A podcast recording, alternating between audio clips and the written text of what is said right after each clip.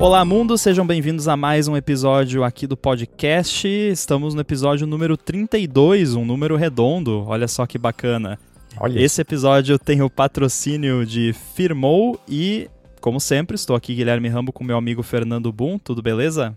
Tudo certo. Como é que estão as coisas por aí? Tudo de boa. Eu quero que você comece explicando por que, que 32 é um número redondo. Começar a falar de binário e. Eu quero ver você escovar bit aqui.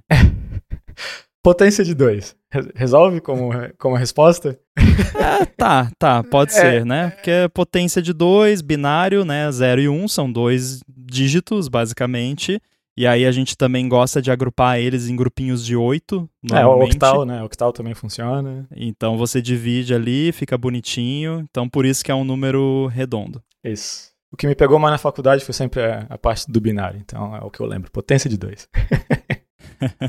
eu, inclusive, já começando com uma dica: se você abrir a calculadora do Mac, ela tem um modo programador, uhum. que você consegue ver a versão decimal, hexadecimal, ele mostra o binário embaixo. E você pode dar toggle bit por bit para ver a diferença no número e tal. Já usei muito isso quando estava tentando decifrar protocolo binário e essas coisas. Sim. Eu lembro que um dos primeiros apps, quer dizer, tirando um Hello World da vida, mas o primeiro app funcional que eu fiz para um telefone, que foi o Motorola Razr V3. Foi uma calculadora de binário. Tu botava em decimal e ele Olha. Ele te dava o binário e vice-versa. Foi foi uma aventura.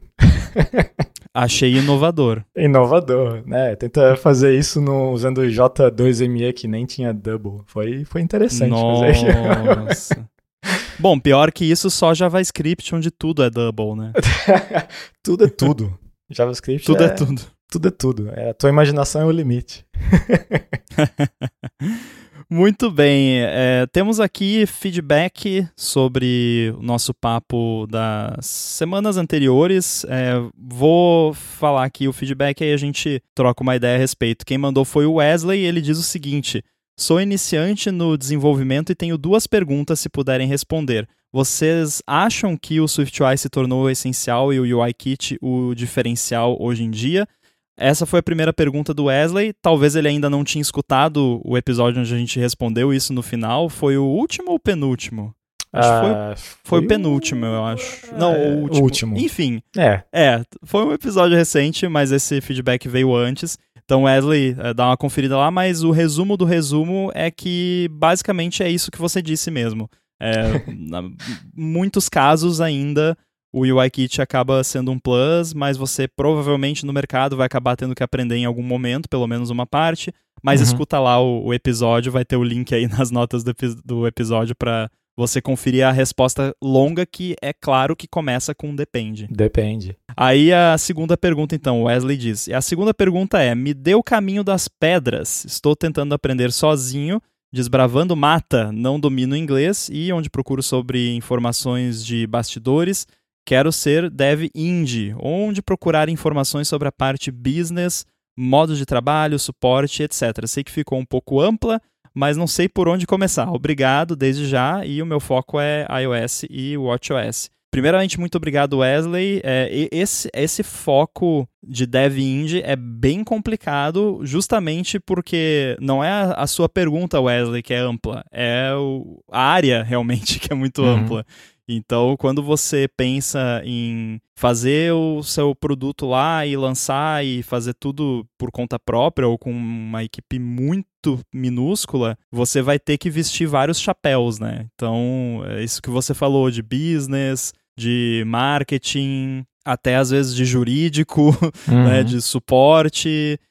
O bom é que no começo você não vai ter uma base de usuários muito grande, o que por um lado é chato, né? Porque seria mó legal você lançar o primeiro app e já ter um zilhão de usuários. Por outro lado, é legal que você começa devagar, né? Começa ali aos poucos. Pois e é o seu trabalho de suporte, por exemplo, no começo de um app novo, indie e tal, que tem poucos usuários, vai ser bem pequeno, né? Pois é, só dando uma cortada aqui, tu falou que podia ser bem legal ter um zilhão de usuários, eu ia me porrar todo de medo. Né? eu não sei se ia ser muito legal, não. Então, já aconteceu isso algumas vezes, né? Teve o cara famoso lá do, do Flappy Bird, que o cara.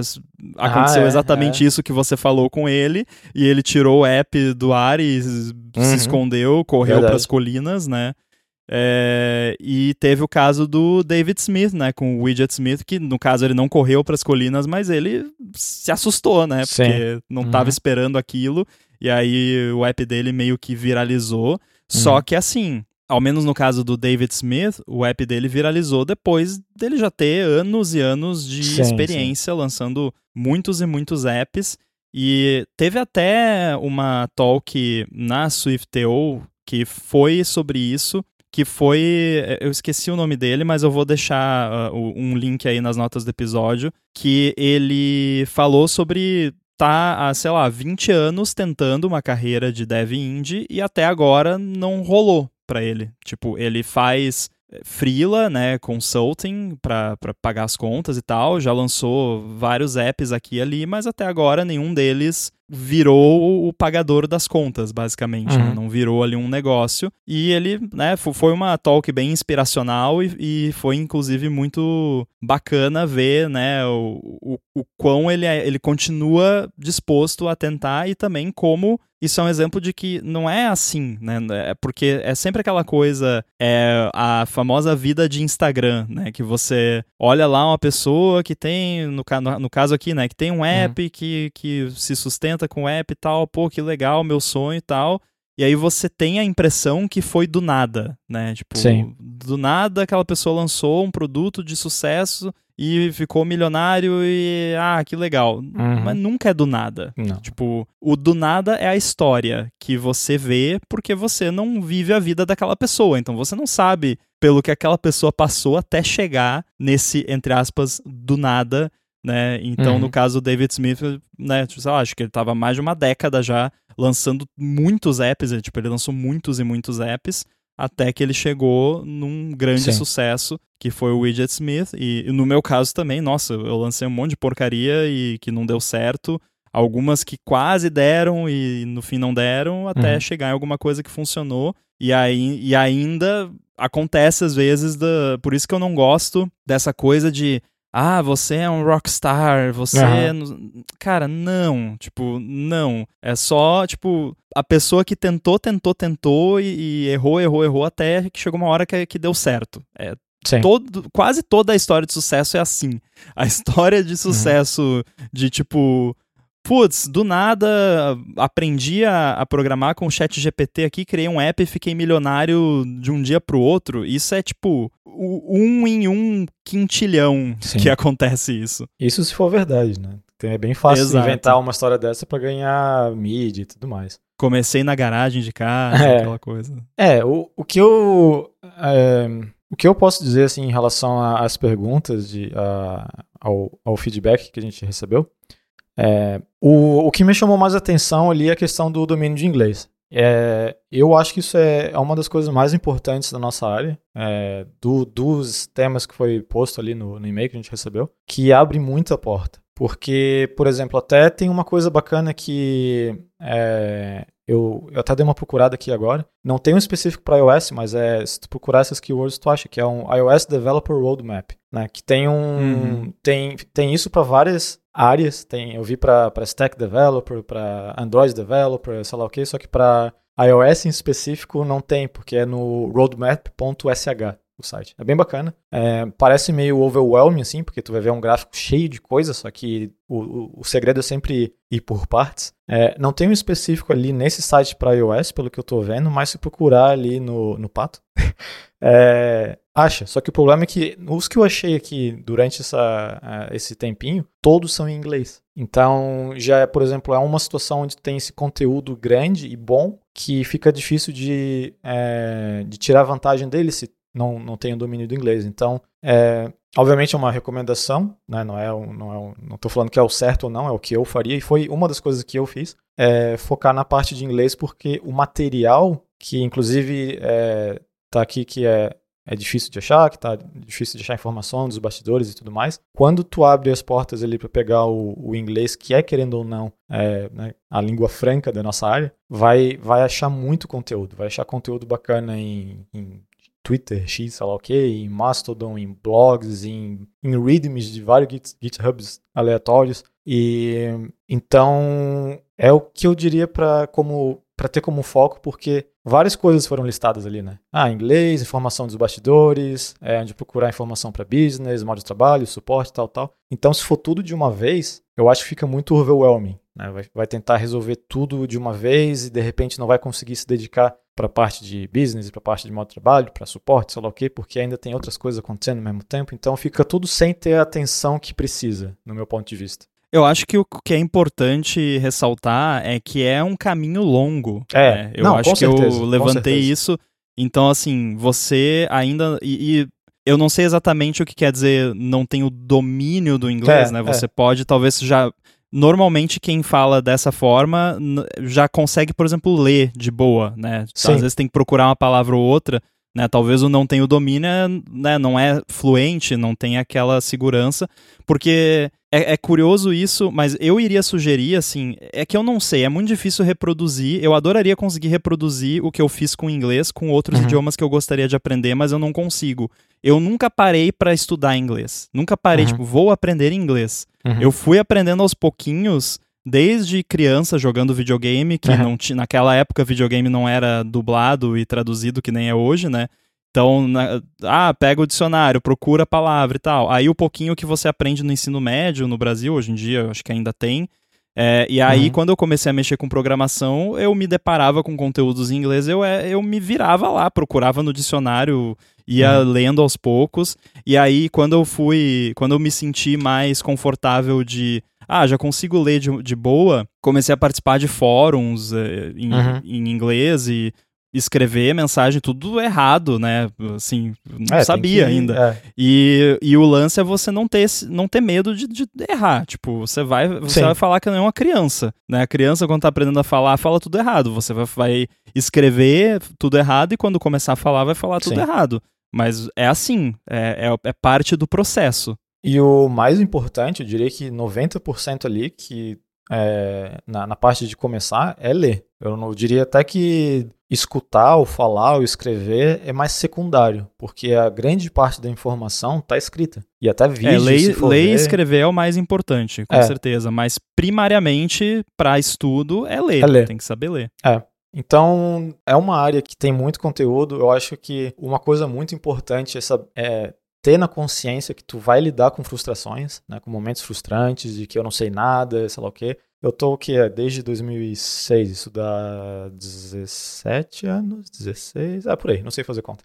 É, eu tô, sei lá, mais de 15 anos na área, né? E às vezes ainda tem momento que parece que eu não sei nada, né? Porque tu aprende uma coisa nova, sai alguma coisa que veio do nada, ou, ou, ou sei lá, tu simplesmente começa a olhar uma stack que tu nunca teve muita familiaridade de como funciona e, e tu sente um pouco aquela coisa de, meu Deus, né? Tô, tô aprendendo do zero. Eu tenho a sensação que no começo é, é até mais bacana do que agora, por exemplo, é muito mais fácil a gente, eu ou você com décadas aí, uhum. ou década e uns quebrados de experiência, é, de se sentir assim, né, quando se depara, porque a gente uhum. tá acostumado a meio que não eu sei tudo, mas tipo, ah, eu tenho um bom domínio desse ambiente aqui, né? Quando uhum. você está começando, você não sabe nada, mas qualquer coisinha que você aprenda e, e acerte, por mínima que seja, dá uma satisfação, Sim. né? Tipo, putz, consegui botar um texto na, no, no botão ali. Agora eu consegui fazer ficar vermelho. Tu, uhum. Tudo é legal, né? Sim. É, o, a questão é mais de como lidar com a frustração em si, porque querendo ou não, é, tu tem esse momento, né, de, de, de, hype, de as coisas, ah, eu tô fazendo um pouquinho aqui, eu tô vendo na tela as coisas funcionando e tal, e de repente aparece um, um roadblock, né? Vai ter um problema ali. Como é que eu resolvo ele? Daí tu resolve esse. Vai ter outro bem perto desse último. E assim vai, né? E assim vai, vai criando conhecimento na área. Então, lidar com, com frustração, aprender a lidar com frustração, eu acho que é bem importante na nossa área, porque muitas vezes o, a, a resposta do, do solução é, é aquela coisa bem em filme da Disney, né? Já, já tá dentro de você, tu já sabe a resposta. É só, é só que tu tá ansioso, tá nervoso, não, sabe, não tá com a cabeça em outro lugar e, e a frustração começa a fazer o build-up, começa a ficar mais forte. E é uma coisa, eu, eu, falo isso porque é uma coisa que no início da minha carreira eu sofri bastante com isso. Eu tive muito aquela coisa de, é, ou já devia saber disso e não sei, e fica frustrado, ou, ah, isso aqui devia ser fácil, mas é super difícil, e começa a achar problemas em qualquer lugar do mundo, menos em você mesmo, sabe? Porque é, é, é, é difícil aceitar que tu não sabe, então. É... Todo mundo já teve aquele colega de trabalho que acha que tudo é bug no compilador, né? Ou, ou na ideia. Sim, é, nada que funciona, esse sistema é uma porcaria, sei lá o que e tal, então. É, é, uma área que tu está constantemente aprendendo, lidando com essas coisas. Só que, uh, e eu não estou falando isso para dar nenhum tipo de desânimo, pelo contrário, é simplesmente para ter noção de que isso faz parte do processo, que se estiver passando por problemas, por, por, roadblocks, por alguma frustração, não achar que, ah, eu, eu sou ruim, eu não consigo fazer as coisas, é, é simplesmente parte do processo de aprender, principalmente se está se virando sozinho, que deixa tudo mais complicado, né? Sim. Que se tiver ali uma aula, se tiver alguém te ensinando as coisas, acaba ficando mais fácil. Só que se você está se virando sozinho, tu vai depender de procurar informação em fórum, em Stack Overflow, em chat GPT que seja, e, e vai ter que se virar com isso, né? E fica complicado. Sim. Então, ir por partes, né? É, pegar uma coisa de cada vez, né? O, o, uma coisa que eu, eu recomendaria, que eu, eu já recomendei isso para algumas pessoas próximas de mim, é, seria pegar alguma coisa bem básica, algum curso online que tem, mesmo que seja no YouTube mesmo, um, um beabá, assim, de como que alguma coisa, é, para ver se, se gosta do negócio, porque às vezes tem uma acha que vai ser de um jeito e é de outro. E, ir por partes. É, você pode dar uma olhada no 100 Days of SwiftUI lá, que é o que a gente sempre recomenda, né? Uhum. Ou, mas se nesse caso tem bastante vídeo lá, mas tem todo o conteúdo em texto também, mas aí se o inglês for um problema, no é. começo procura, tem conteúdo parecido em português é, também. Sim. É, o, o, que eu ia, só, só para arredondar essa questão e, e, e, não parecer, porque eu sempre me sinto mal quando a gente traz esse assunto e em conversas com esse assunto, porque parece que você está sendo gatekeeper, né? É, que, tipo, não, é. se você não sabe inglês, você não pode ser programador e não uhum. pode começar a aprender. Não, não é isso. Eu, ainda mais no caso do Wesley, que, que quer, tem essa perspectiva de ser indie e de ter um, um negócio mesmo, uhum. eu diria que lá na frente, quando você quiser ter o seu negócio, você vai ter muito mais perspectiva se você tiver um domínio do inglês. Uhum. Mas isso não quer dizer que você precisa para começar. Para começar, você começa do jeito que você tá. Sim, sim. É, e, e aí o que eu falei lá, eu aprendi as, as duas coisas ao mesmo tempo. Tipo, eu uhum. ia lendo os tutoriais e, e, traduzindo no dicionário, e aí eu aprendi a, a programação e o inglês meio que junto. Né? Então, não foi muito difícil no começo, né? Mas aí, no começo você entende 10%, depois 20%, depois 30%, Sim. e quando vê, você entende 99%, que é o que eu entendo até hoje, porque eu ainda não entendo 100%. Uhum. É, sem contar que hoje tem, tu consegue né, usar algumas extensions e tudo mais que traduz as páginas, né? Isso ajuda bastante. E uma tradução decente, né? Porque antigamente sim, sim. era muito ruim. Não, com certeza. Não, é, a ideia é que não...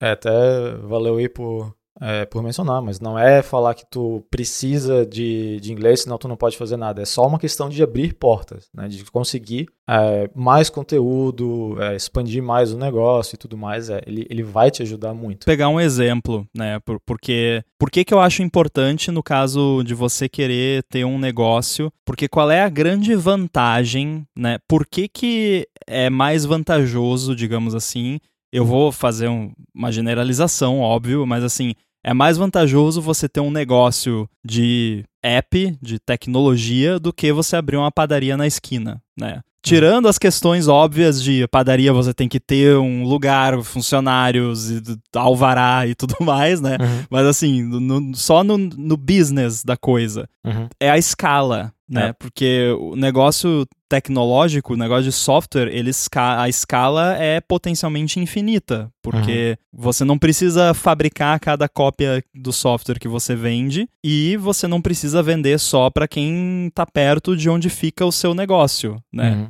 Eu moro no Brasil e o meu ma, ma, minha base de clientes maior é nos Estados Unidos, Inglaterra, Austrália, países uhum. de língua inglesa. Então, como que eu faria para vender um produto de uma qualidade boa o suficiente para esse pessoal querer investir naquele produto sem ter domínio do idioma, né? Pois é. é complicado, né? Aí, ah, vou fazer um, um produto de software só para o mercado brasileiro e, sei lá, Angola, uhum. Portugal, etc. No começo você pode fazer. É, eu acho até uma boa. Eu tive.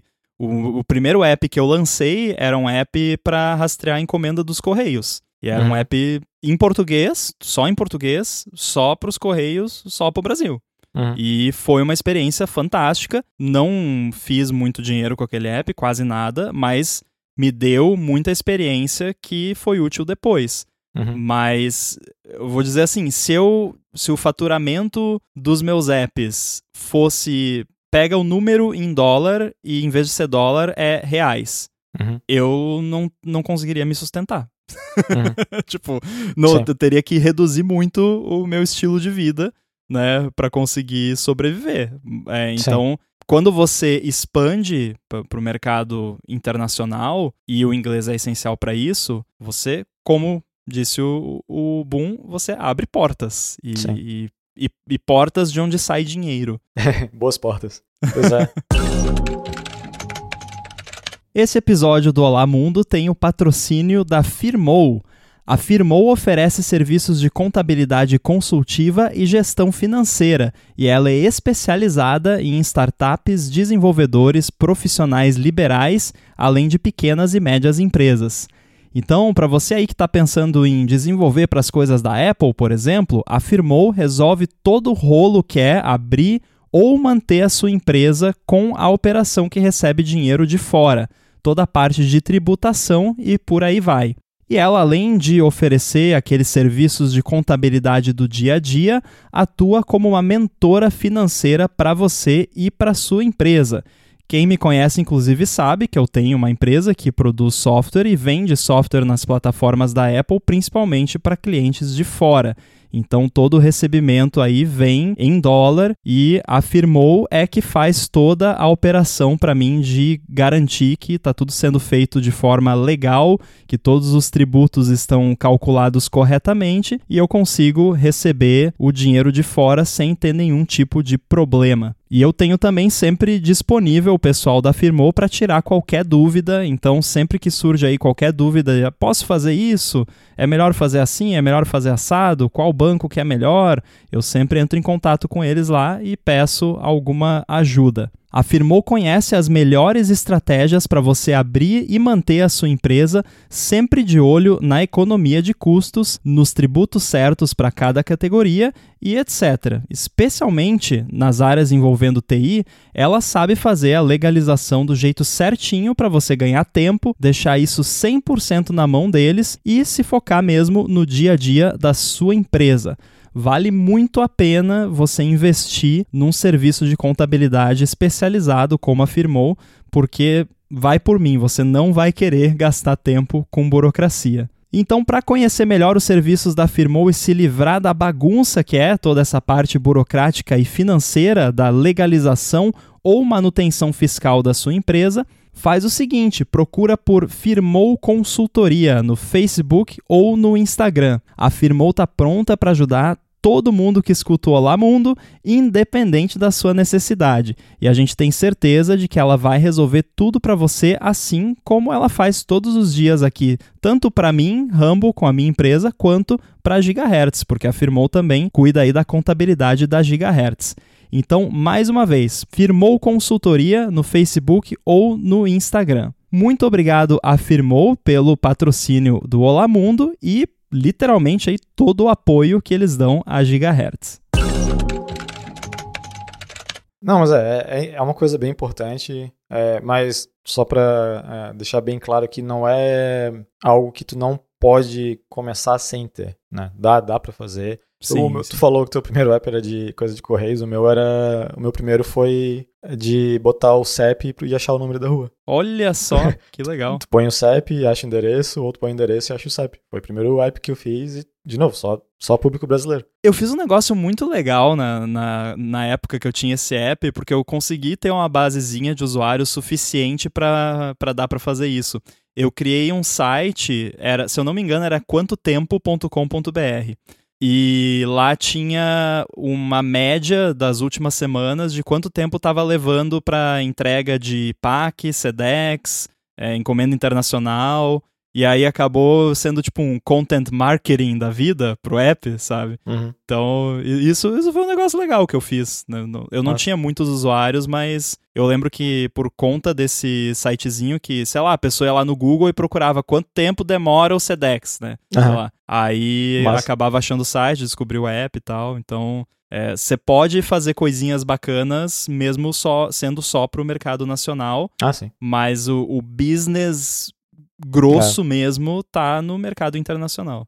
Sim. E, e, é, e é, é, engraçado o jeito de falar que como tu aprendeu inglês, comigo foi bem parecido, assim. É, no meu caso, eu... Meu jogo favorito, quase que até hoje, é, é Diablo. E eu gostava, gostava muito de jogar aquilo, só que eu não entendia nada que estava acontecendo. Daí o meu irmão manjava um pouco de, de inglês ali, eu pedia para ele traduzir para mim, só que ele não fazia, porque ele não tinha qual era a palavra lá? A pujança. A pujança. então ele, eu lembro, eu lembro da cena até hoje que ele só pegou, sabe aquele na época que não sei se faz isso hoje em dia, mas na época que pelo menos eu era criança era normal encapar os cadernos de escola. Uhum. É, ele chegou aqueles dicionáriozinho de inglês, português e vice-versa do Aurélio, sei lá o que que era, botou na minha frente, dicionáriozinho encapado.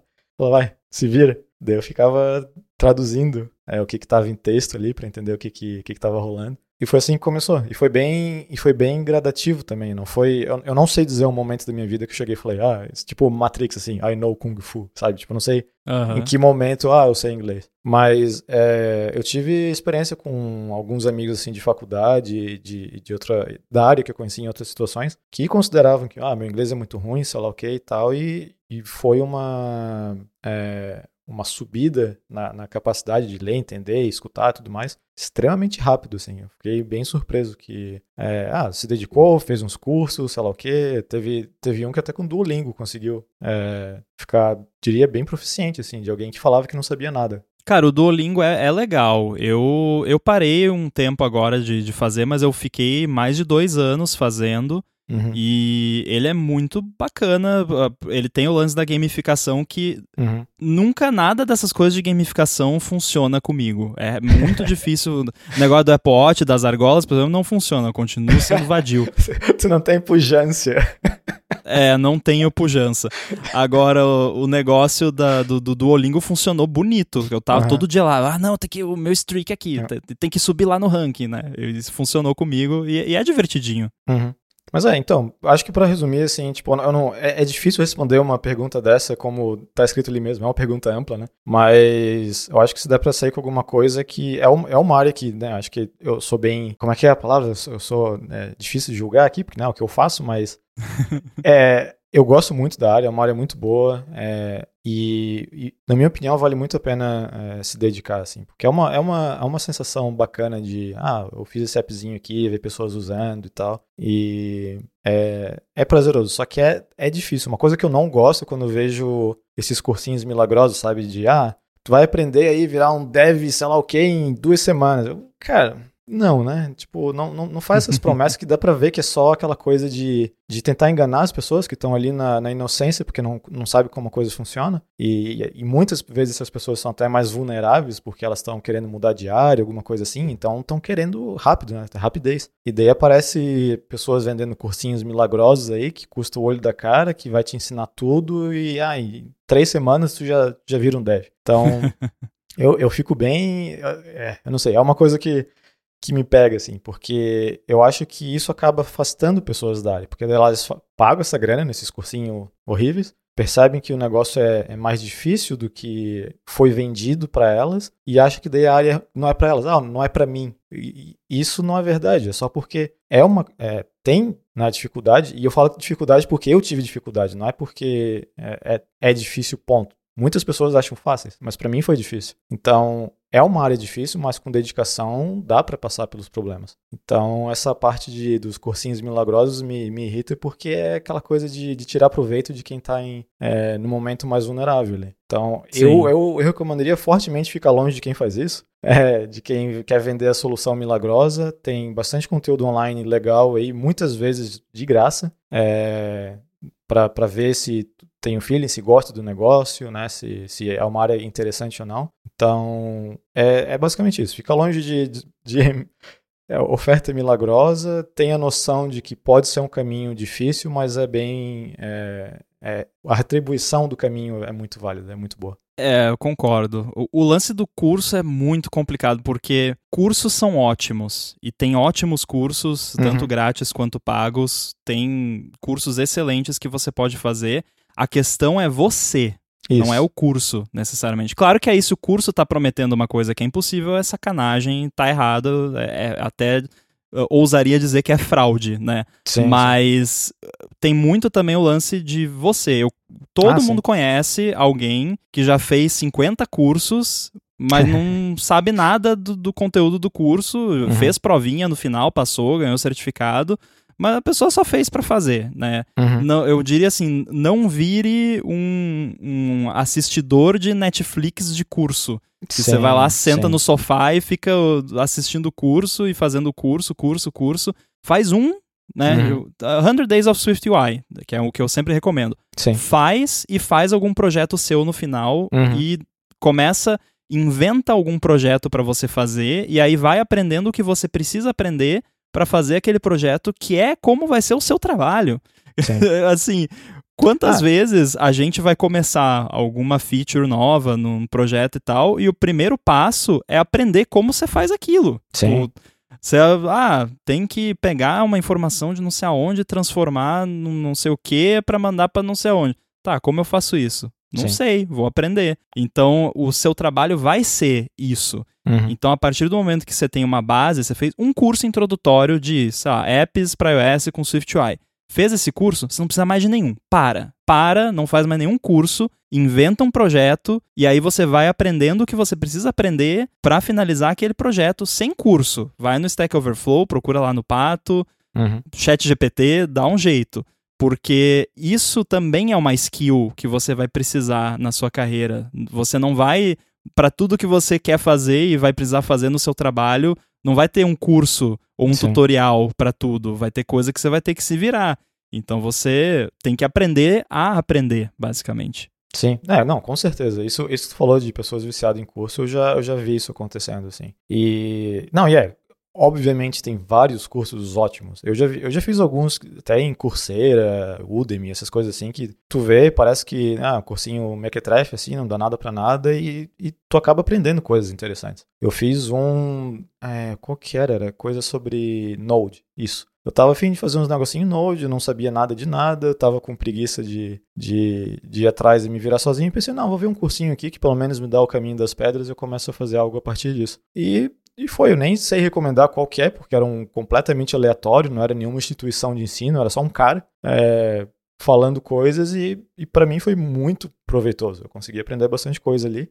Mas é exatamente isso que tu falou. Comigo, o que funciona é que eu tenho que ter um problema para resolver. Porque se eu ficar vendo alguém falando, jogando um monte de informação na minha cara, se eu conseguir absorver 10% é muito. Se eu não tenho um problema que, que eu consigo fazer conexão com o que eu tô vendo. Porque é aquela coisa, ah, sim, sim. legal, dá pra ver isso. Ah, legal, bacana. Ah, tá, ok. Sabe? É tipo, por exemplo, quando saiu o Combine, eu vi tudo que tinha para ver de Combine. Eu li o livro de Combine, aquele do. Ah, esqueci o nome dele agora. Enfim, é, a gente pode botar nos links ali depois. Um livro muito bom de Combine. Daniel é, Steinberg? Isso, isso, isso. Muito bom o livro. É, vi, vi os vídeos da Apple, vi essas coisas todas.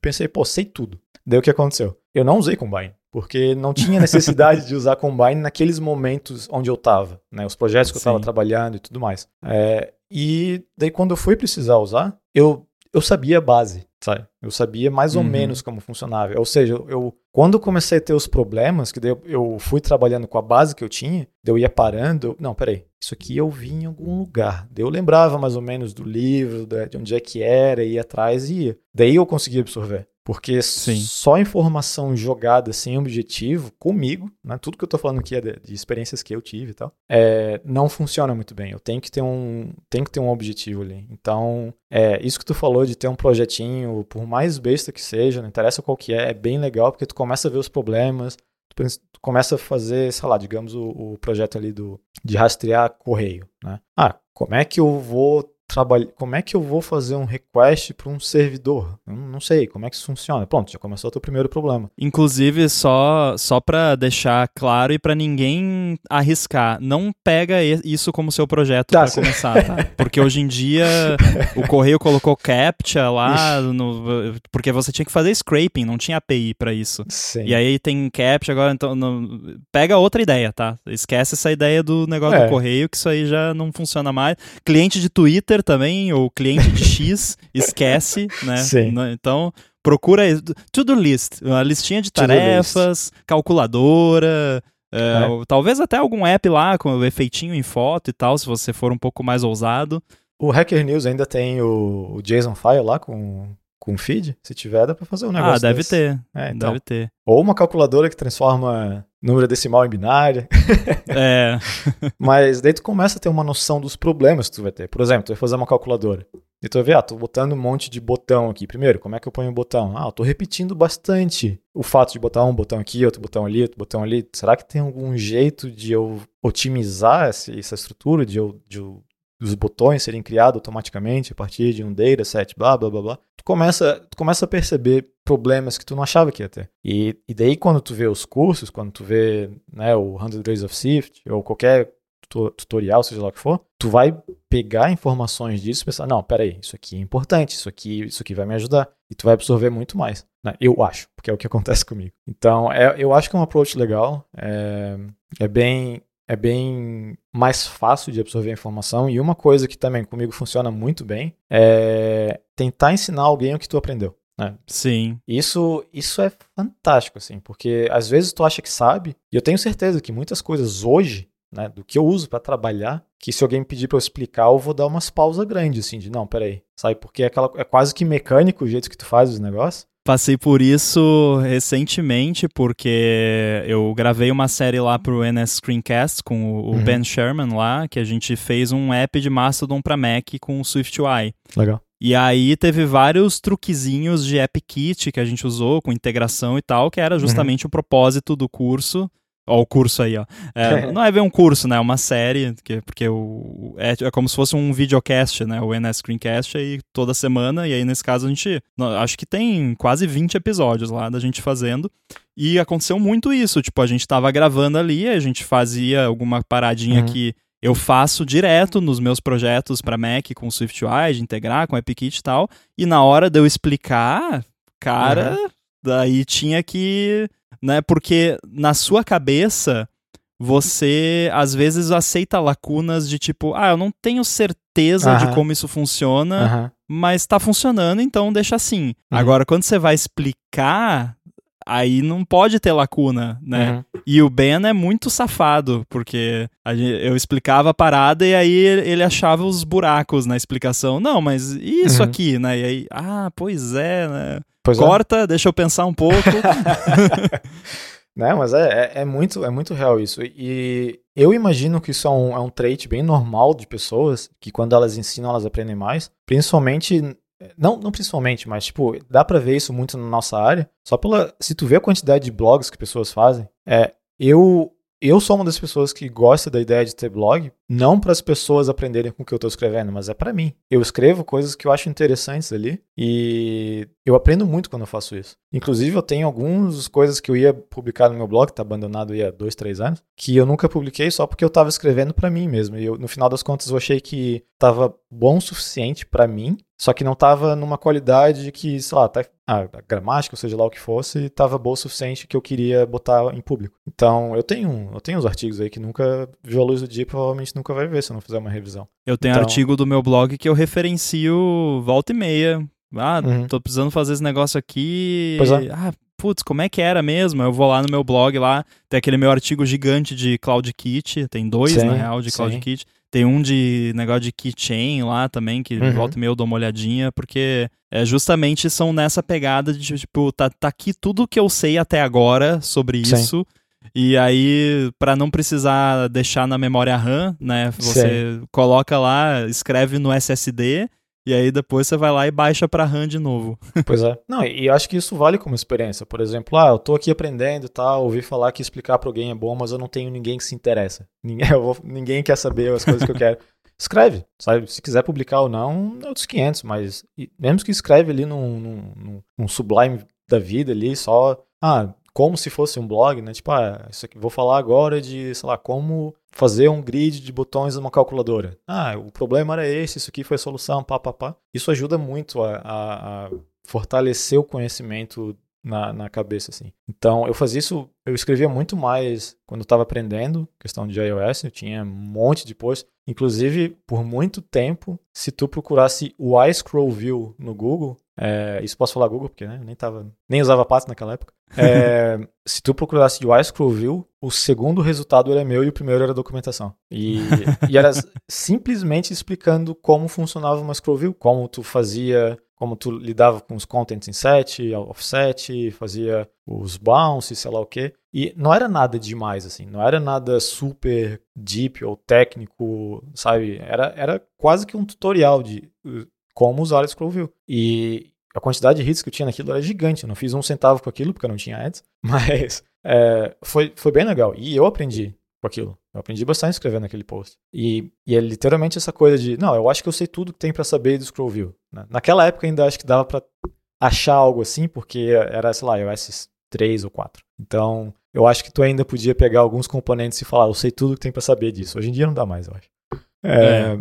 Eu falava, não, acho que eu sei tudo do. Tu ia lá começava a escrever, não, pera, isso aqui tá certo mesmo? É assim mesmo que funciona? Não, não, mas o content offset, ele é, ele é dentro do conteúdo que ele vai sair do lugar ou é para fora? Como é que é? Então tu começa a, a, se duvidar mais e ir atrás das coisas, pegar as respostas e deixar bem solidificado. Então eu acho bem bacana, uma estratégia boa aí para quem é, tá aprendendo é, fazer esse exercício. Né? Pode não gostar, tem gente que não gosta de escrever ou nada assim, não tem nenhum problema com isso, é só um, uma ferramenta a mais aí no, no, no cinto de, de, utensílios do Batman, de como dá para aprender é, a programar. Eu, para mim funciona muito bem, eu, eu, recomendo fortemente. Com certeza. Bom, eu acho que está respondida a dúvida do Wesley, que deve ser a dúvida de outras pessoas também. Vai ter link aí, eu acho que foi o episódio 2 do Olá Mundo, que a gente falou um caminho das pedras mais, entre aspas, padrão, né, para quem está uhum. querendo aprender. E também trouxemos esse assunto de é, frustração, inspiração e, e pujança, ouso dizer. Mas é, ficam as dicas aí e, como sempre, se tiver mais dúvidas, follow-ups, pode mandar pra gente no gigahertz.fm feedback ou tem o link aí no finalzinho das notas do episódio também. É isso aí. Então, fica aí a, a, a mensagem de, do, do, caminho das pedras com grande depende em tudo que a gente falou, mas espero que tenha ajudado aí é, tanto o Wesley que fez aqui, que mandou a mensagem, mas com sorte mais alguém aí também. Maravilha. Quem quer falar com você, onde te encontra? Tô lá no mastodon.online, sou arroba boom, B-U-N-N. Eu estou no mastodon.social, arroba underline inside, e quero também agradecer aqui mais uma vez a Firmou Consultoria pelo patrocínio desse episódio, e a gente volta em breve. Valeu. Abraço.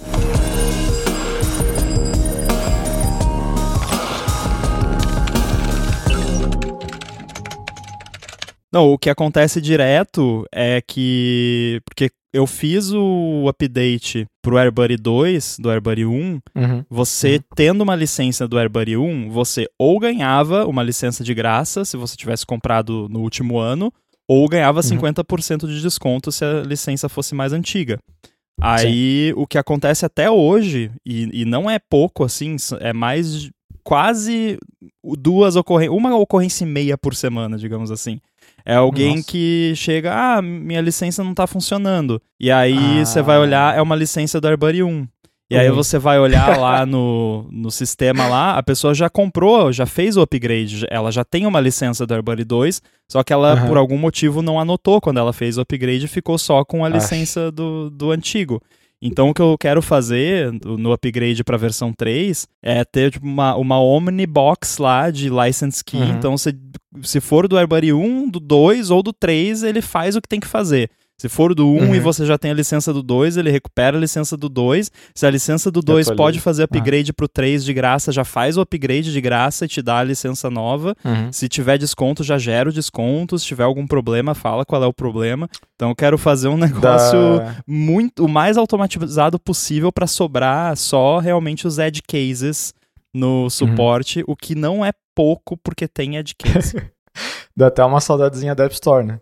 Ter que lidar com essas coisas todas. Isso dá, isso dá. Porém, assim eu ganho mais dinheiro, né? Então. Ah, é, pois é, daí, obviamente. Mas, mas é, lidar com, com updates na mão ali é bom porque no nosso caso não tem licenças, né? Tipo, tu baixa, tu baixa e deu, mas só o fato de que dá um probleminha numa, numa versão ali com o updater e a galera fica presa. Nossa, esse é o meu maior pesadelo, é, cara. Felizmente é, então, é. nunca aconteceu comigo, com o AirBuddy nunca aconteceu, já aconteceu com algum outro app meu que eu não lembro qual era, mas aconteceu que eu liberei uma versão lá que tinha um problema lá na parte de update e aí ficou uhum. todo mundo preso, né? O bom é, é. que com o AirBuddy eu já tenho. Eu tenho um, um, esquema de notificação de update. É isso que eu ia falar. Que é. se der alguma coisa, eu posso colocar lá, tipo, ó, oh, por favor, uhum. acessa o site é. aqui e baixa de novo, né? Então é. tem um escape hatch.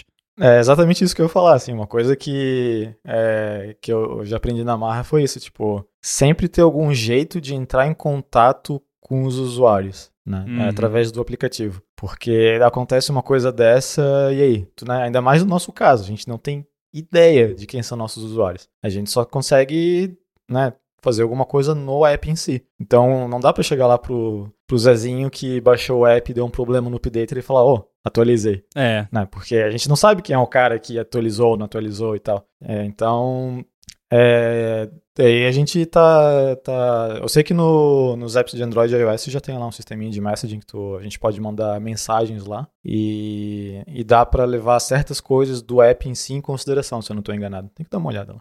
É, eu é, lembro que a gente fez algo assim no, na época do peixe lá. Foi o nosso amigo Maurício, inclusive, que implementou. É, ah, e, e, o legal também é, é, fazer o mais dumb possível, né? Tipo, um ah, arquivo ah, sim, JSON sim. estático. Ah num AWS uhum. sem SSL pinning, nada, assim, tipo, uhum. um negócio lá que você baixa e faz um if e mostra uhum. a mensagem. Não pode ser nada muito complexo, porque senão vai dar problema e aí não vai funcionar, né? Sim. Não, mas é, é um, é um, é um momento que, que tu sente falta da App Store. Até alguém na App Store fazer um review negativo ali, inventar um problema que saiu, né?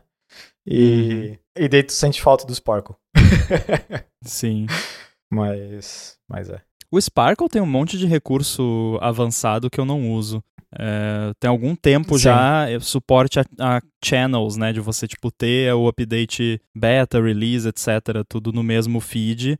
Mas eu, uhum. desde o começo, sempre usei dois feeds separados, porque me dá um medinho, assim, vai que eu solto um negócio, no, ah, é. né? Eu, o, o, contrário eu já fiz, eu já soltei um build, eu fiz a, acidentalmente um build de release que era para ser beta. E aí foi hum. o build de release no feed beta e por ser build de release ele apontava pro feed de update hum. de release.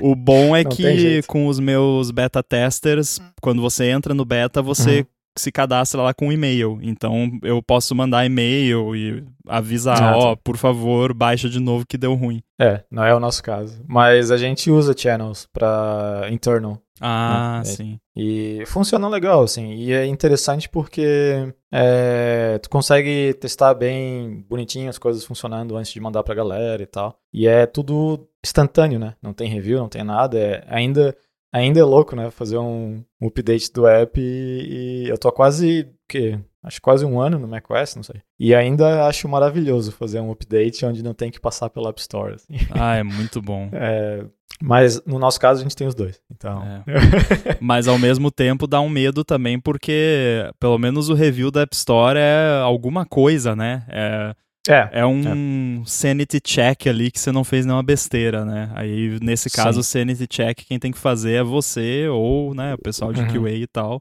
Então tem que ter essa, esse o, cuidado aí. O que eu fiz esses dias, esses dias, lá, semanas atrás. Eu. Porque o, o, sistema todo do Spark ali é em XML, né? Nem sei se tem JSON não, mas até onde eu sei é um XML que tu usa para postar os channels e tal. Uhum. E, e eu fiz lá, fiz o, o, o release e tal, tudo bonitinho. Botei lá os release notes e tal. Mandei. Na hora que eu mandei, check for updates. Ah, tudo quebrado. Não, não conseguiu achar o feed, sei lá Nossa. o que e tal. Que diabos. É, daí eu fui ver, pelo menos isso só, era só na parte internal ali. Daí eu fui ver ali, Ah, esqueci de fechar a chave do, Nossa. do- da tag do, HTML, do, do XML. Do, Mas você tá fazendo na É. mão o XML? Então, nesse caso, eu fiz na mão, por causa Ah. de umas coisas que aconteceram. Umas coisas. É, é, eu tava testando um processo novo, é, um- e eu, a gente tem um script que faz o update do Spark automaticamente. Só que as coisas que eu tava testando era justamente relacionado a uns channels que a gente tava adotando. E esse script ainda não tinha suporte a isso. Ah, fazer aqui na mão mesmo. É.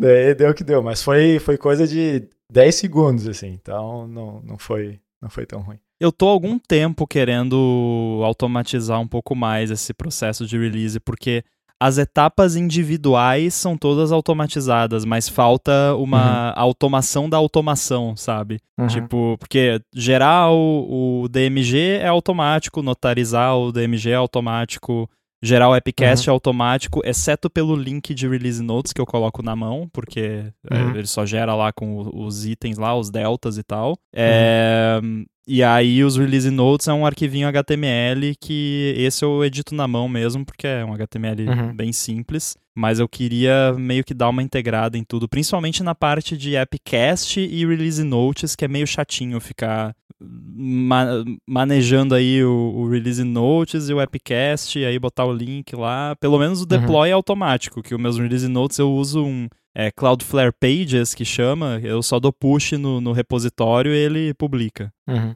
É, no nosso caso a gente tava, assim que a gente começou a fazer, ah, é porque o, o início do processo sempre, sempre começa manual, né? É, Eu acho Aham. difícil automatizar tudo de primeiro. Então a gente ficou um tempo, e daí eu, eu nem tava no time de macOS, mas eu sabia que essa parte do Spark era manual. É, mas agora a gente tem um scriptzinho que é feito em Swift até, que faz um monte disso, de atualizar o Spark, ou mandar, é, mandar os updates pro, pro, pro, nosso, pro nosso host, fazer o Delta, porque a gente usa o Delta também. Então, tá, tá, bem, tá bem bacana, assim. O problema é quando chega alguém que nem eu aí que tenta, é, deixa eu fazer um negócio diferente. Daí,